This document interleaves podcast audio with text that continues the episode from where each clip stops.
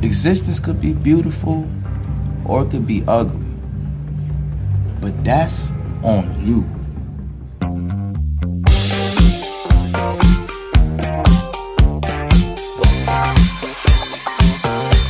Olá, galera! Estamos começando mais um CompilaCast, um compilado de ideias sobre empreendedorismo e tecnologia. Eu sou a Jayara, a sua host nordestina.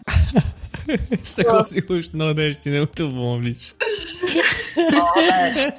Fala galera, beleza? Sou o Thiago Bispo. Hoje tô aqui no CompilaCast pra mostrar um pouquinho da, do amor que eu tenho pelos devs. Ai, como eu amo vocês. Tomara que não seja ironia, viu, bicho? Nice, nice. Imagina. A, a entrada dele ficou boa, cara. Fala galera, aqui é o Erison e hard skill não tá com nada. O negócio agora é soft skill. E aí, galera, vamos logo aqui começar esse papo, que a fome já tá chegando. ela tá em bulk, tá em ganho de peso. Toda semana é só comida que ela faz. Fala aí pessoal, tudo bom? Eduardo Tavares aqui. E eu já tive um sócio que canibalizava o próprio negócio. ele vendia os mesmos. Cara, é foda. Eu não vou, dizer, vou entregar o ouro agora, não, mas ele canibalizava. Ele, ele cara, era uma loucura, velho. Já passei por muita coisa nessa vida. Fala galera, eu sou Antero, CEO da Paguru. E hoje é, vou falar um pouco aí como ajudamos os Thiagos do mundo né, a transformar esse amor que ele diz sentir por devs em negócios reais. É isso, galera. Como vocês ouviram, hoje vai ter discussão sobre histórias de empreendedores com times de desenvolvimento. Então fique aí que vai ser uma discussão bem bacana.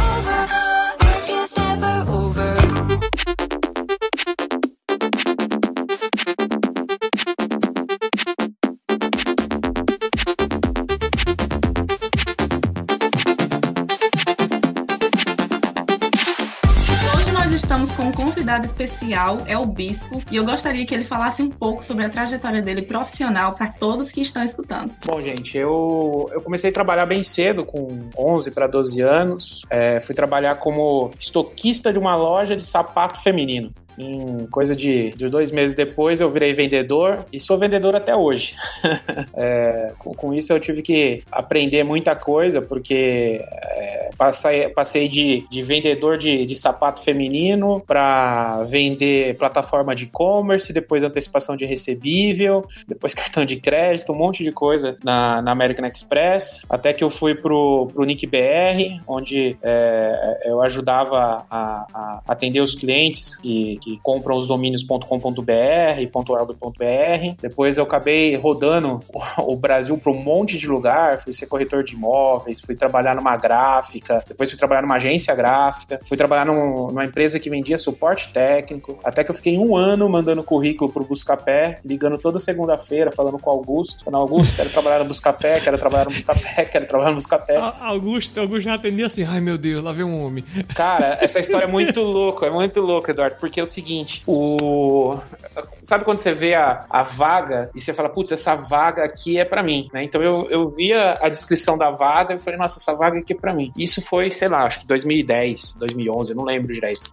E aí eu falei, nossa, essa vaga é pra mim. Aí eu me inscrevi, era no vagas.com. Me inscrevi e a vaga foi fechada e eu não passei. Aí eu fiquei encafifado. Aí deu uns uma, um mês, dois meses depois, eu vi que abriu a mesma vaga. Eu falei, porra, lógico que não preencheram. A vaga era para mim. Como que eles vão conseguir contratar alguém? Sou eu que tenho que ir pra essa vaga. E aí eu falei, tá, deixa eu ver o que, como que eu, quem que recruta lá no, no, no Buscapé Company, né? E aí eu fui atrás. Só que naquela época não tinha LinkedIn, não tinha Facebook. Eu saí caçando na internet para ver se eu achava quem era que estava trabalhando, via se quem dava entrevista, alguma coisa. Até que eu achei uma pessoa do RH que chamava Augusto. E aí eu liguei no. no, no consegui pegar o telefone do, do Buscapé, né? Que não, não tinha no site, mas eu consegui pegar.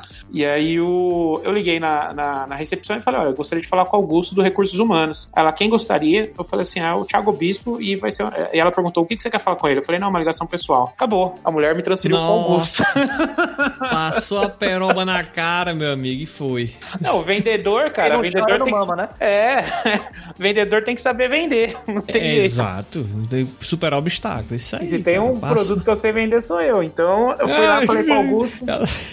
Lógico, na hora que o Augusto atendeu, que ele falou, gente, quem é você? Como foi que você conseguiu falar? Como é que tá contratado? Não, eu Eu cheguei tô, super, eu tô super curiosa aqui, porque eu quero saber que fim deu isso e, Cara. que vaga era essa, viu? Eu quero saber que vaga era Não, essa. era uma vaga de vendedor, que account, era uma vaga simples, porque o, o que que acontece? É, é, o meu negócio é vender, eu adoro vender. A- Eu gosto de criar produtos, mas o que eu gosto mesmo é de vender. E aí o, eu liguei pro Augusto e falei, Augusto, é o seguinte, olha, eu vi que vocês têm uma vaga no, no vagas.com aberta, ela já foi aberta, já foi fechada, já foi aberta, foi fechada. Sabe por quê que você não... Ela sempre tá sendo aberta e fechada? Porque vocês não me contrataram ainda. Ele rachou o bico. Nossa, tapa na.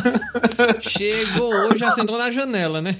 Foi, e aí o, ele deu risada, ele pediu eu me inscrever no, no site, eu me inscrevi. Deu um tempo depois, de novo, eu liguei pra perguntar se ele tinha recebido, ele falou que recebeu. E aí, papo vai, papo vem, o Augusto me, me enrolou por um tempo, até que ele conseguiu me, me entrevistar. Isso de me entrevistar levou, sei lá, um, um, um mês, dois meses, eu não lembro. Eu sei que desde, o, desde a primeira vez que eu vi a vaga no, e que não foi preenchida, até eu ser contratado pelo Buscapé, levou um ano. né? E eu fiquei, a partir do momento que eu tive o contato do Augusto, eu fiquei ligando pra ele quase toda semana, falando: e aí, cara, tem uma chance aí eu conversar com o gestor, né? Depois que eu conversei com o gestor, é, o Tonhones, gente boa demais, o Tonhones, um dos melhores gestores comerciais que eu já tive. Ele, ele, a gente ficou mais um tempo conversando. é, no Buscapé tinha umas, uma política salarial e eu queria outra política salarial, eu queria ganhar a comissão. E aí até que a gente conseguiu chegar num, num, num meio termo lá e eu entrei no Buscapé. Fiquei no Buscapé até 2013 e aí, meu, eu fui pra esse mundão de meu Deus de empreender. Montei um monte de coisa já. Montei um e-commerce de games, montei um- uma consultoria de e-commerce, montei uma, uma fábrica de.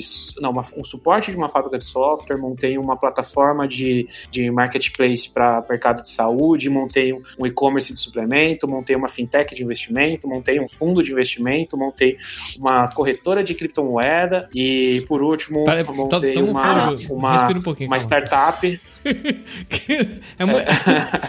montei uma, uma, uma fintech que, que assim, eu, eu- eu- o meu negócio é que eu gosto mesmo do mercado financeiro, né? Então vender, vender crédito e É, o vender investimento é, é dele muito bom. parece o pro seu professor, né? Quando chega pra se apresentar no primeiro dia de aula. Só que o professor ninguém escuta, né? E o bispo é interessante, a trajetória, porque é uma trajetória empreendedora. Assim, pelo menos pra mim, né? Eu não quero saber se o cara fez mestrado, doutorado, é, pós-graduação, não sei o que, não sei o que, não sei o que. O cara vai falando um monte de coisa, só que aquilo ali meio que não agrega nada, porque depois o Who cara começa cares? a falar. É, depois o cara bota o slide e passa a aula toda, né? No slide, de passo a passo. E o cara sabe que, porra, o cara passando por uma trajetória empreendedora, o cara aprendeu pra caralho e tem muita coisa pra compartilhar. É, uma coisa interessante é que é o seguinte, quando eu tava decidindo se eu ia empreender ou não, eu também tava decidindo se eu ia fazer pós-graduação, cara. É, eu, fi- eu sou formado em publicidade, é, a faculdade de publicidade, a única coisa que me deu foi diploma, ela não me deu conhecimento, não. Nossa E eu Senhora. nem recomendo ninguém fazer fa- faculdade de publicidade. Cara, quer fazer uma faculdade que dê, dê conhecimento? Vai fazer engenharia, vai fazer medicina. Medicina, as que Vai fazer direito. mesmo. Direito, é, as que, porque, tipo, eu fiz administração, tô na mesma parte que você, cara. Eu vi um monte de louco teórico que não vive o mundo real, dizendo que é o que eu devia fazer, e eu olhando assim pra cara dele e tá bom, cara, valeu, brigadão, viu? O seu conselho foi muito bacana. E, eu pensando, selecionando e botando na lixeira da- do cérebro.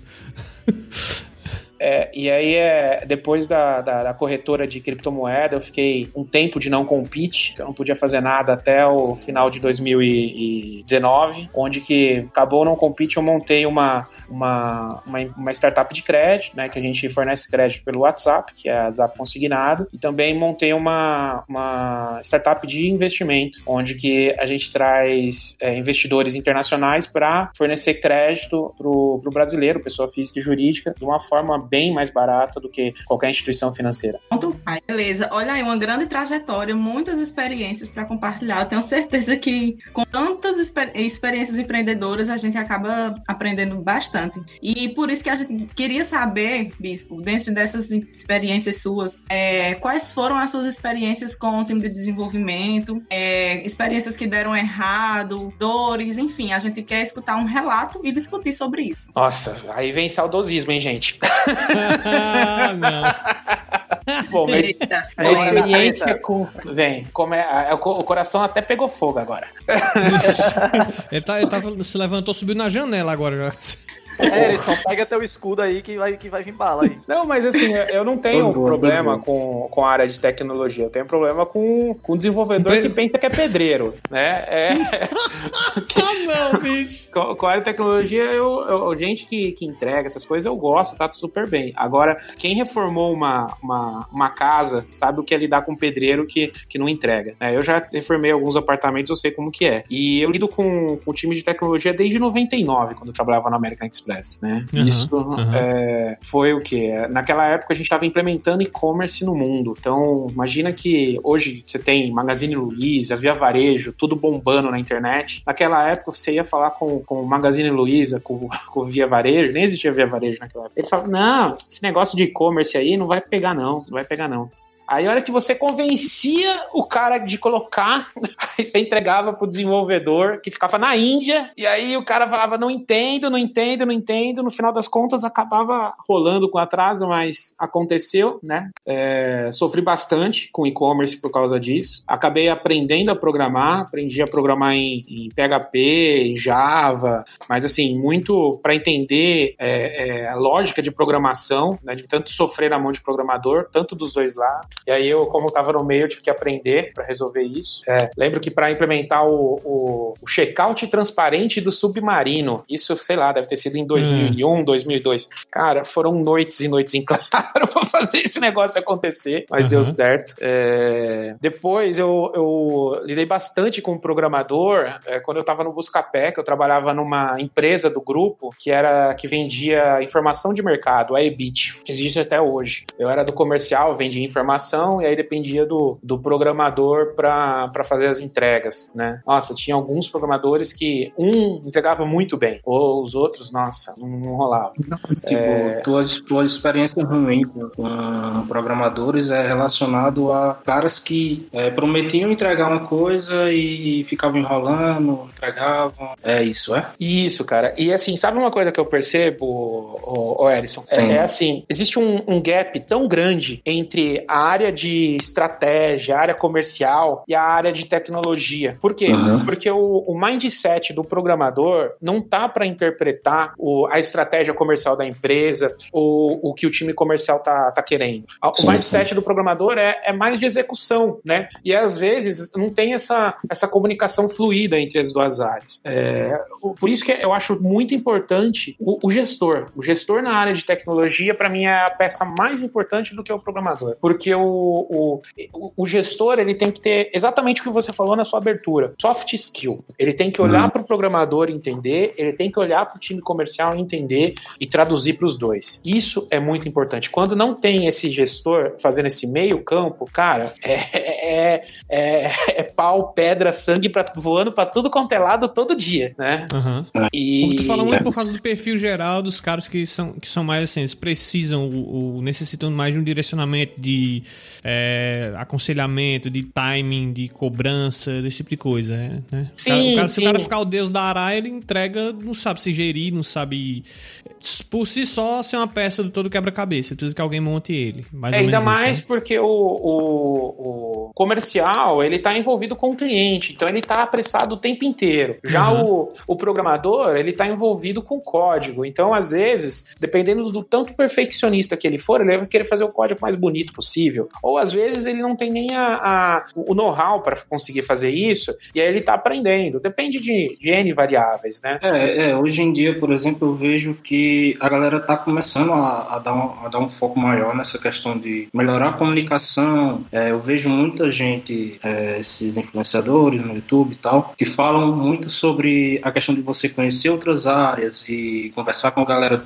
comercial, conversar com marketing, tentar entender como funciona a empresa como um todo, né? Para não ficar só no técnico. É por isso que eu, que eu acho que hoje em dia, para desenvolvimento, uma das coisas mais importantes é você ter realmente soft skill e não ficar dependendo só do, do gestor. Sim, e, e até eu acho que assim, o, o, o programador que tem o soft skill evoluído, vários, tá? Ele vai crescer muito mais rápido Sim, dentro sim. do- de, uma, de uma área de tecnologia do que aquele bom desenvolvedor que vai se especializar falar numa técnico, linguagem. né? Isso. E assim, é, pensa que a maioria dos programadores que eu conheço hoje em dia tem lá entre 20 e 30 anos, né? Entre Uhum. 20 e 30 anos, é, você não sabe muito o que você quer fazer da vida. Mas Sim, geralmente sim. quando você passa dos 30, você já tem uma família, você tem mais responsabilidade, né? E não dá pro programador viver a vida louca de programador dos, dos 20 ao 30, depois é dos 30 até o resto da sua vida. Não é assim, né? Então você tem que evoluir. É, e isso, a evolução vem com soft skill. É, Bispo, uma coisa que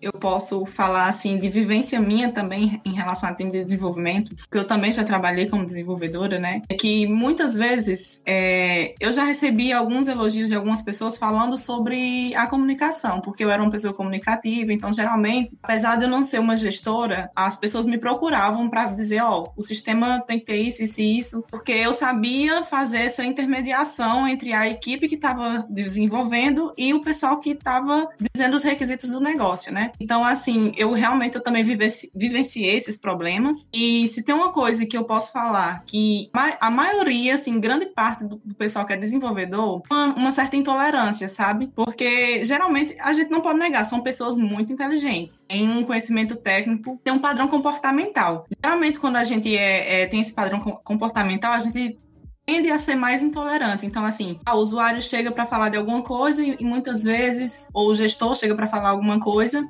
muitas vezes o desenvolvedor pensa, ah, lá vem o, a pessoa que não sabe fazer nada, o burro e tal. Mas tem que entender que realmente o papel da gente como desenvolvedor é fazer as coisas, ouvir é, esses feedbacks, porque a gente tem o papel de tornar os sistemas mais fáceis. A gente não pode pensar que o, o gestor ou que o usuário final tem que ter o mesmo pensamento que a gente. Então, É, eu- assim. eu, digo assim, como, como experiência própria, né? Quando eu comecei na área de desenvolvimento, eu era muito focado realmente na parte de, de hard skill, de ah, aprender tecnologia e tal. Claro, estava começando e eu precisava disso, né? Para poder entender a área, mas à medida que eu fui, sei lá, comecei a trabalhar na Paguru, na, na Paguru e fui, tenta, fui entendendo a- como é que funcionam as coisas e tal, é, eu vi que só isso não ia levar a canto nenhum, sabe? Só, só fazer, só fazer o código e entregar não ia ser um caminho que eu achava interessante. E à medida que eu ia estudando, eu ia vendo que uma galera ia compartilhando o conhecimento deles e eu ia vendo que isso realmente é interessante. Você, de repente, tentar entender é, o sistema em si e tentar entender o que o cliente quer. Daí você tem uma comunicação mais interessante. É, eu acho que, na verdade, é, pegando tudo que vocês, que vocês falaram, mas é que, de maneira geral, desenvolvedores não respeitam pessoas não técnicas. Então, ele Sim. simplesmente acha que o cara não sabe o que tá falando. Então, tipo assim, é, primeiro, né, por prazos absurdos. Então, tipo assim, o cara não entende a funcionalidade, não sabe o tanto de tempo que leva aquilo pra fazer, mas diz que quer aquilo funcionando em uma semana. É, e não tem ninguém pra convencer ele de que aquilo vai levar um mês. Ou de que ele precisa de mais uma pessoa pra pra ajudar a desenvolver. Ou que Aí entra aquilo Jaiara com precisa sua ser doce testado. voz, acalmando a, a, a onça. Exatamente. Então, o que é que eu acredito muito, né, e inclusive a gente implementa isso no processo da Paguru, é de ter algum dev, digamos assim, que em algum momento se transformou em gestor de projeto, mas entende de tecnologia e entende de desenvolvimento. E aí esse cara aos poucos vai absorvendo essas soft skills, vai aprendendo aos poucos ali a lidar com o cliente, é, a lidar com uma demanda de negócio, a lidar com uma necessidade de escopo, para conseguir entender a dor do cara e dizer, ó, cara, é assim, né? É. Não é assado.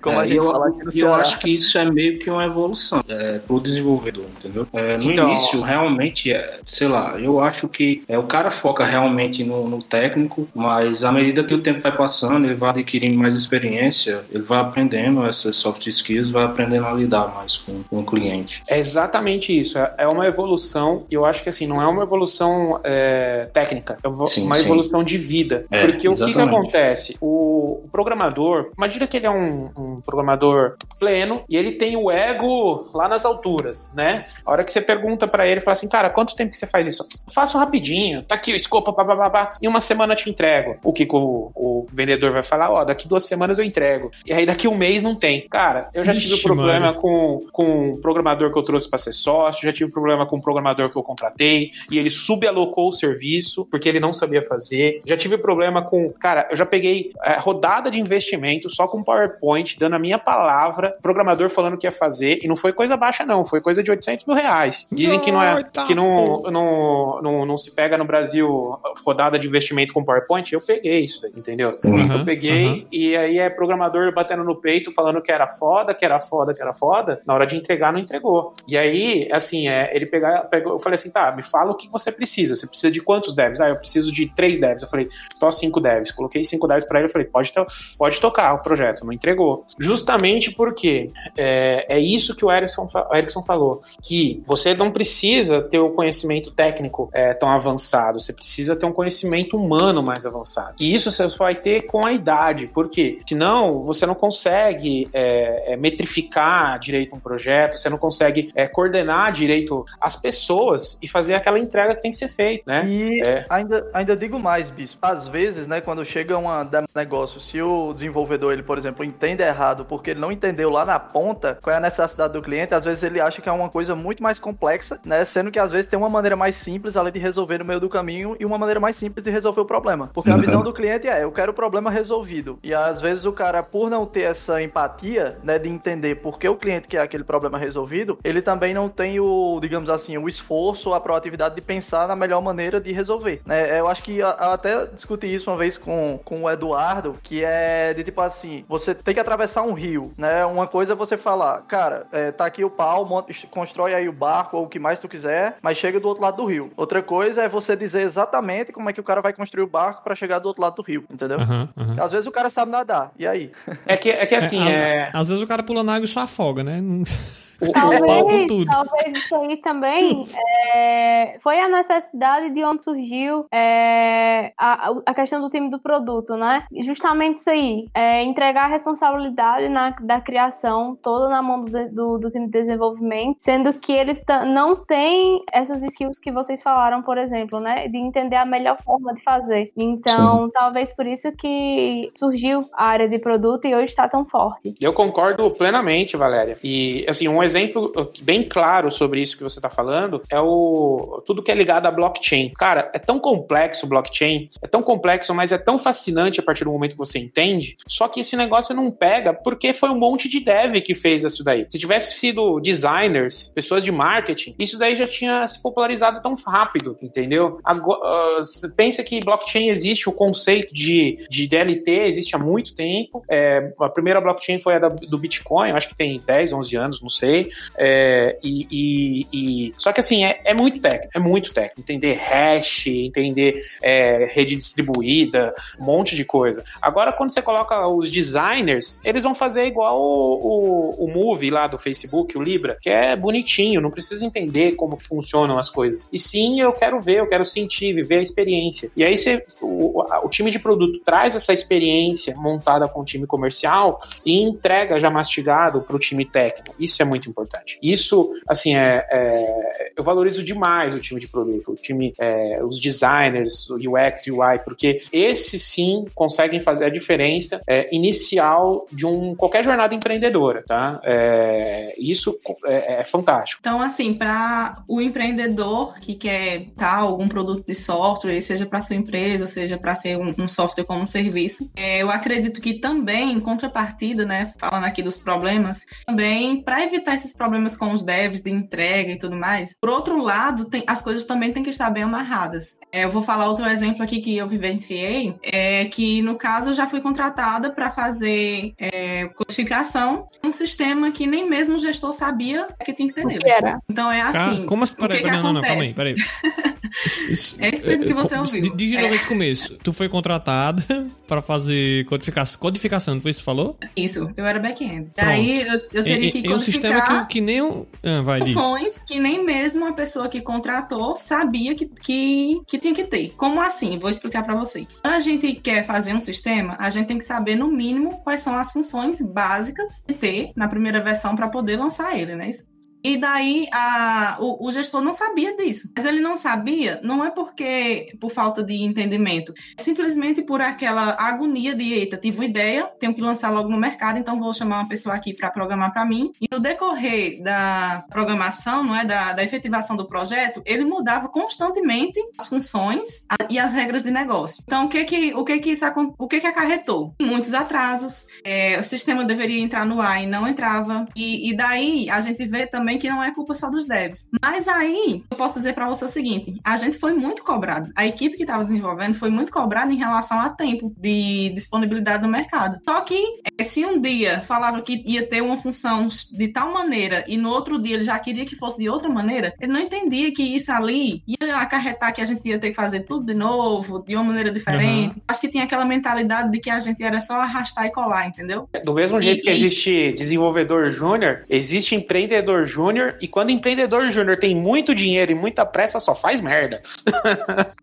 E daí por isso que eu tô alinhando nessas né, duas faces aí. É, o, o, cara tá armado, né, cara? Ele tem tudo perfeito para fazer merda. Ele tem energia acumulada, leia isso como dinheiro, e vontade de executar. Isso aí se transforma em sistema metralhadora de, de cocô voadora, né, bicho? E aí ele faz a merda de contratar vários desenvolvedores e achar que eles se autogerenciar. Isso. Contrata vários desenvolvedores e também sem analisar se ele já sabe qual é o produto que ele tem que colocar no mercado, inclusive nós temos o primeiro podcast, né? Por que terceirizar o setor de TI? Lá, se você escutar, você vai ver que a gente dá várias dicas sobre produto mínimo viável, né? Para quem é empreendedor e quer desenvolver sua solução. Aqui tem que começar Exato. por. Então, inclusive, assim. Inclusive, vai estar na descrição aí o, prim o primeiro episódio, só. Só clicar lá. Então, assim, eu acho que o primeiro passo, já para evitar muita dor de cabeça entre empreendedor e time de desenvolvimento, é ter isso amarrado, saber o que quer, saber as funções básicas do sistema. Para isso, se o cara não tem conhecimento, o que, que tem que fazer? Contratar uma consultoria. Não tenta, pelo amor de Deus, desenvolver um sistema, uma solução, sem saber o que, o que é que tem que ser feito. Não faça isso. Vai ter perda de dinheiro.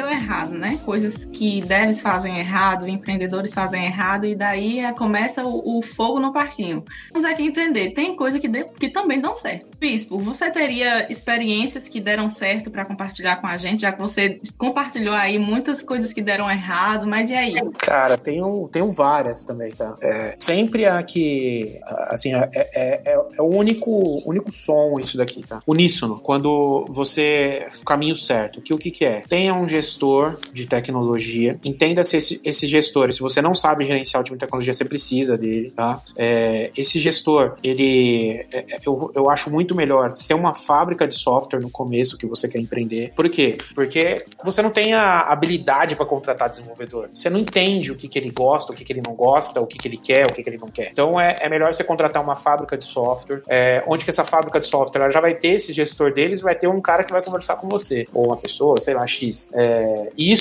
é, é muito bom, porque ele vai te ajudar a prototipar o projeto, tá?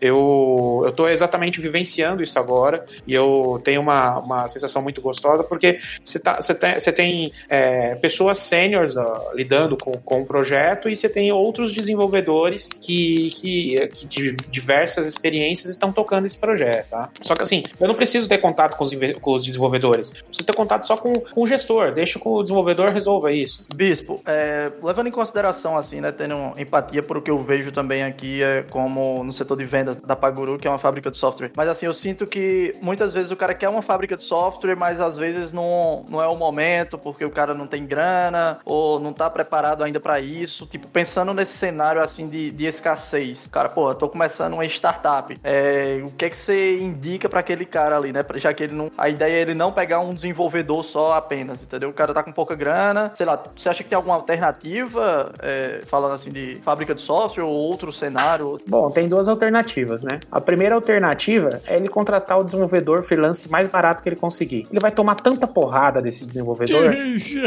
tanta porrada, que depois ele vai contratar uma fábrica de software e vai começar a tocar. e assim, não, o, o preço de uma fábrica de software não é caro. Não é caro, eu falo isso porque eu tenho barba branca, cabelo branco, tudo isso daqui é desenvolvedor que causou na minha vida.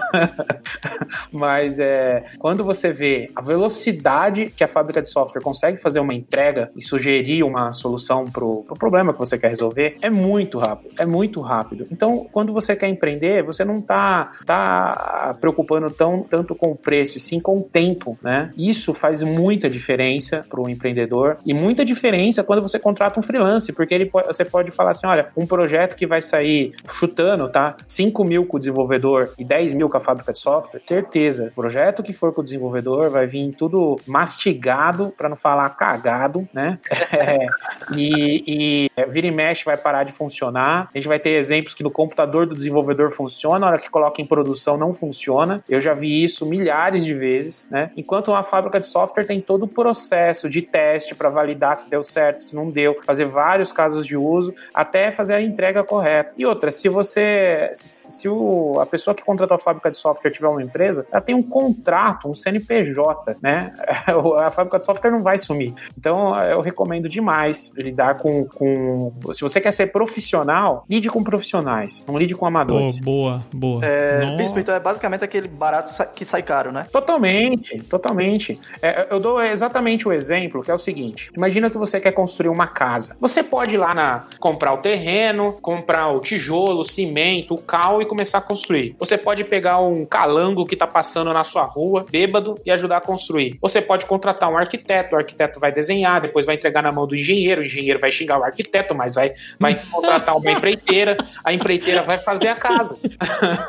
e aí você vai, depois de seis meses, você entra com os móveis e fica todo feliz e contente, né? Ou senão você pode é, to, toda sexta-feira tá esperando aquele calango falando assim: Ô, seu doutor Antero, sabe o que é? É que acabou o dinheiro aqui, eu preciso comprar uma maquita. Aí você dá o dinheiro pro cara, o cara some, volta daqui a 15 dias. E isso, isso é o desenvolvedor freelance, né? É, é, eu, eu, eu, conheço um monte que, que participa de hackathons, quer mudar o mundo no final de semana, chega na segunda-feira, continua trabalhando fazendo merda, entendeu? Uhum. só que assim, isso é, é por quê? Porque quando a gente é muito novo, a gente tem 18, 20 anos, a gente acha que é o dono do mundo. E a gente não tem uma visão ampla do mundo.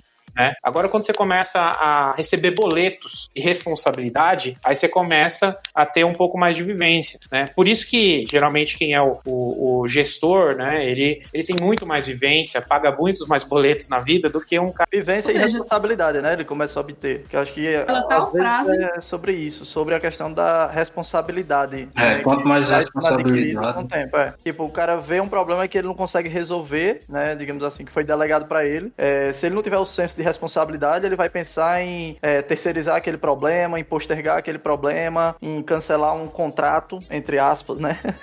E em vez de pensar em resolver, porque ele tem que resolver para pagar o boleto, né? Sim. Sim. É aquela famosa frase de não querer abraçar o mundo com as pernas, né? E eu acho assim que quando o bispo também com falou. As pernas? Sobre... com as pernas? eu Vocês ouviram essa frase? Não, abraçar muito. A que eu ouvi foi de um, foi de um saudo, uma pessoa que eu trabalhei que ela dizia assim: que empreendedor, cara, tem que ser assim. Ele morde o máximo que der, aí ele mastiga pra ver o que, é que ele aguenta engolir. Eu digo, cara, você tá maluco. E eu acredito assim que quando se fala em desenvolvedor freelance, a gente fala no, no, no, sentido daquele cara que trabalha só, não é? Em casa também, não tem, não trabalha com equipe né? Aquele lobo solitário que a gente está falando. Porque, assim, na verdade, quando o empreendedor quer lançar um software grande, robusto, que tenha escalabilidade, ele não pode delegar essa enorme responsabilidade a um cara, pensando que o cara vai. Ele pode até tomar de conta de fazer isso no, no começo, bem assim, sabe, bem daquele jeitinho mesmo, mas uma hora ou outra isso explode. Daí ele vai ver que vai precisar de uma equipe, vai precisar corrigir muitos erros. Enfim, é tanto o empreendedor saber que não, não pense que ele vai lançar uma mega estrutura, um mega software com apenas uma pessoa freelancer e nem que o, que o desenvolvedor freelancer também entenda que ele não pode prometer coisas que não vai cumprir. E assim, também tem o outro lado da moeda, né? É, ultimamente na Paguru tive tendo mais contato é,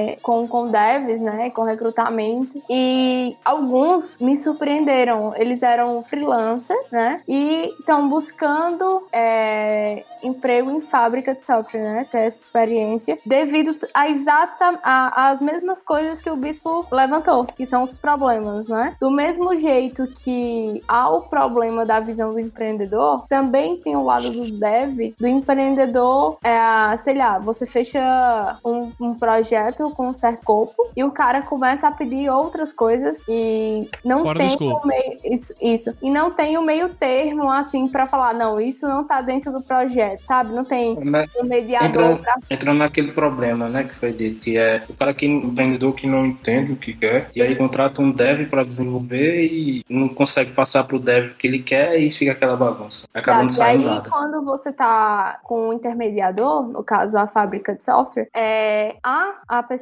que vai falar, não, isso não, entendeu? Isso não tá no contrato, por exemplo, entendeu? Então, tipo, é um resguardo, né? É, e não É, só de falar, Valéria, que não tá no contrato, mas como é que a gente pode fazer pra colocar isso no pra contrato? colocar isso dentro. Isso, e talvez tirar uma coisa lá na frente que você talvez nem vai precisar agora, entendeu? E eu acho É, que o- fazer esse alinhamento, né? O o mais É. Um importante aberto. é, é, pe- pensa o seguinte, assim, eu quero uma entrega, né? É, E eu combinei uma entrega. Só que o, o- você tem um time, que é o time técnico, ele tá planejando essa entrega. Aí, de repente, o empreendedor vai lá e muda e fala, eu quero outra entrega. Não, cara, isso tá totalmente errado. Eu acho que por isso que é muito importante você ter essa, é, essa pessoa, no caso, a fábrica de software, o gestor, fazendo esse meio campo, justamente para falar, olha, isso daqui que você quer, você pediu A, agora você quer B. Então, a gente vai ter que parar A, vai ter que planejar B e seguir em frente, né? Isso daqui pode ser que seja até mais caro. Você quer isso mesmo, né? É, você tem que deixar todo mundo ciente disso, né? Aham. Porque Mas aí, o- aí entra também a arte de negociar, né, do cara, porque tem gente que tem medo, sabe? Do, cara lá de,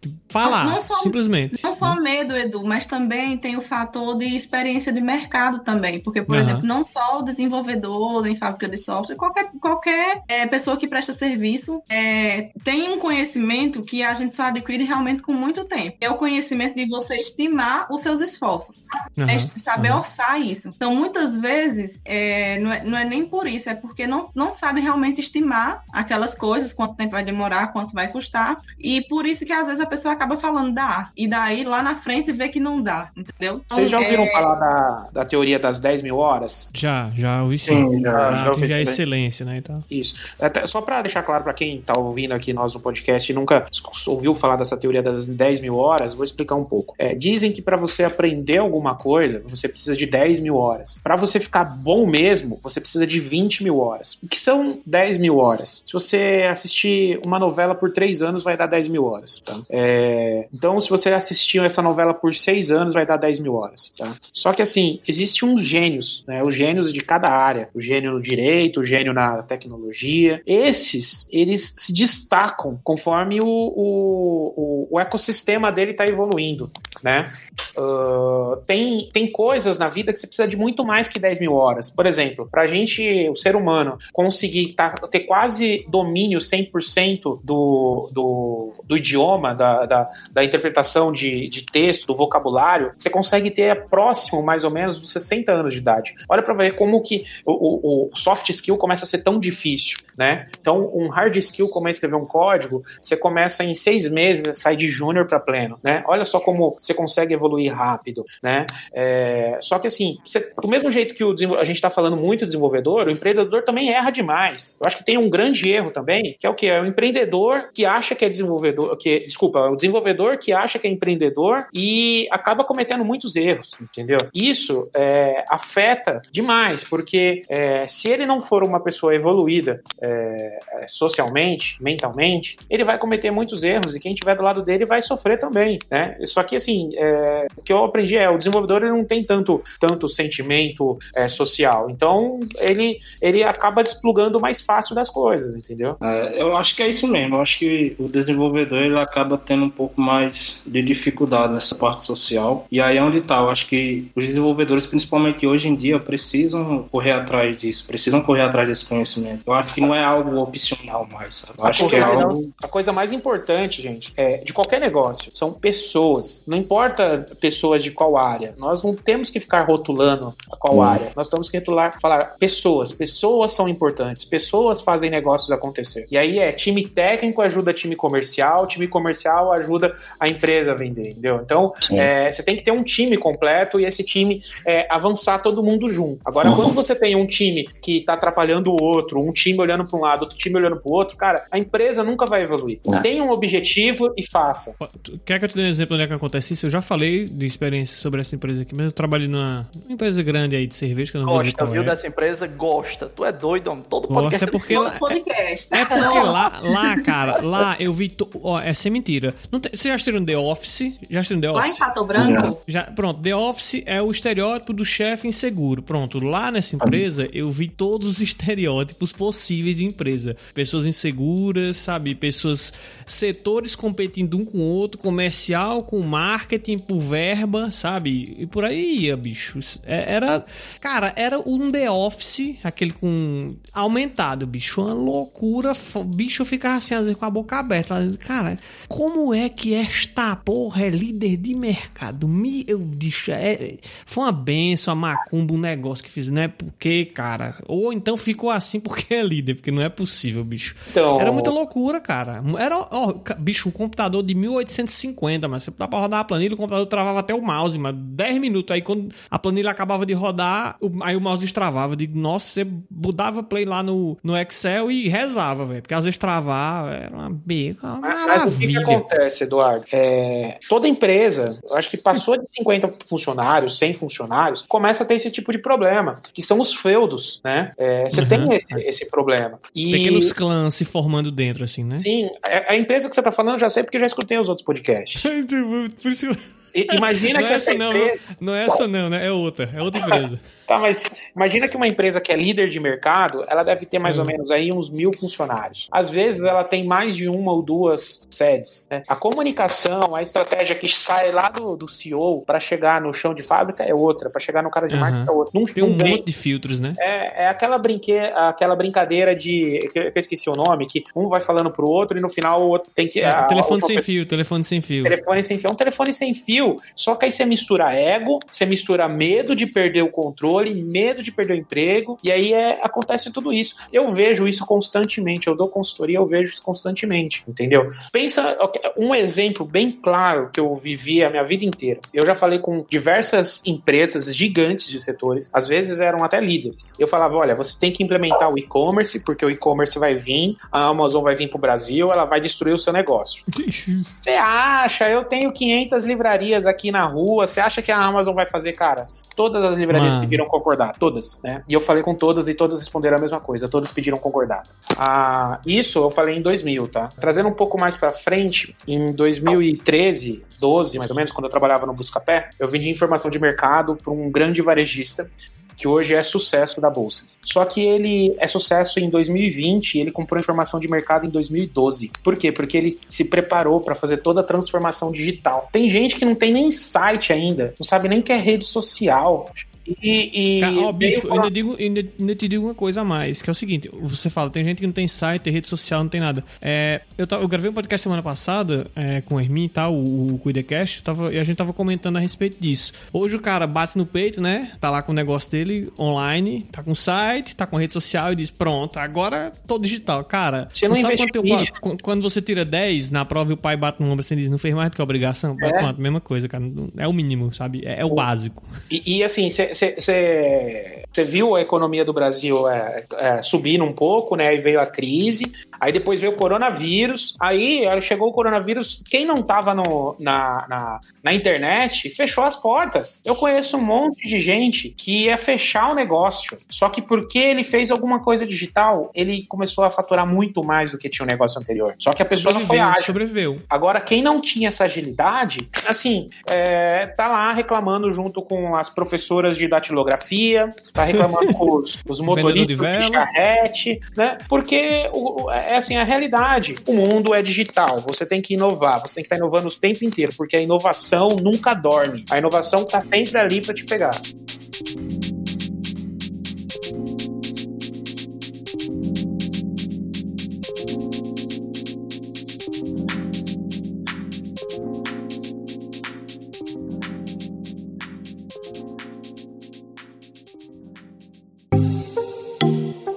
Comentou aqui que de empresas grandes que não têm agilidade para inovar ou para criar coisas, enquanto empresas pequenas são mais frágeis, só que porém são rápidas, né? Eu acho que uma coisa que popularizou muito no mercado são os squads, né? É, um time enxuto, mas porém com cada pessoa de cada área e muito ágil para fazer. Você tem exemplos, por exemplo, X- da XP, do Itaú, de diversas instituições que trabalham com squads e estão bem evoluídos. Eu acho que assim, vamos pegar uma empresa média, né? Às vezes ela não tem condições de contratar um, ter vários squads. Aí que eu entro que é, é, penso que entra a fábrica de software justamente porque a fábrica de software ela tem a, habilidade de contratar time técnico. Então ela- o, o maior commodity dela que ela tem é, é pessoas técnicas. Então ela tem que formar pessoas técnicas e aí é você consegue dar essa vazão de, de agilidade exatamente com a fábrica de software. Então você tem um- alguém que vai pensar em estratégia, alguém que vai fazer o planejamento técnico e alguém que vai executar. Isso é você consegue com, com, com a fábrica de software. E daí já soluciona esse problema, né, de alinhamento entre o negócio e a equipe de TI. O problema de saber quem contratar, de saber estimar os esforços do software. De que geralmente, é, se for o freelancer sozinho, uma equipe reduzida, se for diretamente o gestor com a equipe de TI sem ter essa experiência, realmente vai ter todos esses problemas que a gente já falou anteriormente. Então, assim, é, o aprendizado que a gente pode tirar dessa discussão de hoje é que é, desenvolvedores têm que ter um pouco mais de humildade e empreendedores também, sabendo que quais são assim, o que é, quais são seus limites, não é isso? Tem que saber o que é que quer, tem que saber falar é, o que pode fazer. Então, se, se o desenvolvedor sabe que não pode, é, mostrar que não pode, é, fazer realmente uma estimativa legal, o empreendedor saber o que ele quer e daí casa bem direitinho e como você falou, é, contratando uma fábrica de software, esses problemas geralmente são sanados, vai fazer tudo isso para você. É isso, galera. É, esse foi mais um podcast para você sobre empreendedorismo e tecnologia. Queria saber se os participantes de hoje têm alguma consideração final para falar e espero que vocês tenham gostado. Todos os links estarão aí na, na nossa descrição. E, Bispo, gostaria de agradecer bastante pela sua contribuição nesse podcast. Obrigado, Jara. Obrigado, time aí do CompilaCast. É, eu, eu espero ter, ter, ter sido um pouco claro com, com a minha visão e quero ajudar bastante empreendedor a evitar de cometer os mesmos erros que eu cometi. Porque você vai economizar dinheiro, vai economizar paciência, vai economizar cabelo branco. Então, é, lide direto com, com profissionais se você quer alguma coisa profissional.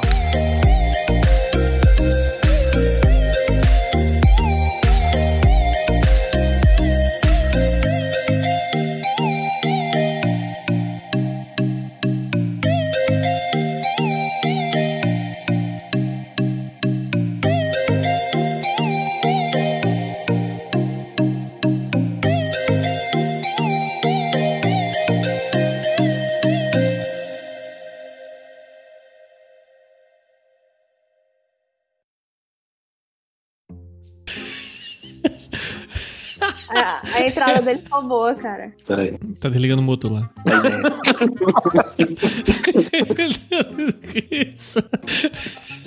Fala galera, aqui é o Erison e soft skill e. Porra, velho, esqueci. Porra. Olha, porra, bichinha dando certo de primeiro, mas A vai. boa da muriçoga, não. Vai, peraí. Engoliu o muriçoca, vai, vai. Oi. É, certo, tá cheio de muriçoga nessa porra aqui. Tra fumo a muriçoca, tá ligado? Ah, peraí, peraí. vou- Vai, vai, vai, fica tranquilo.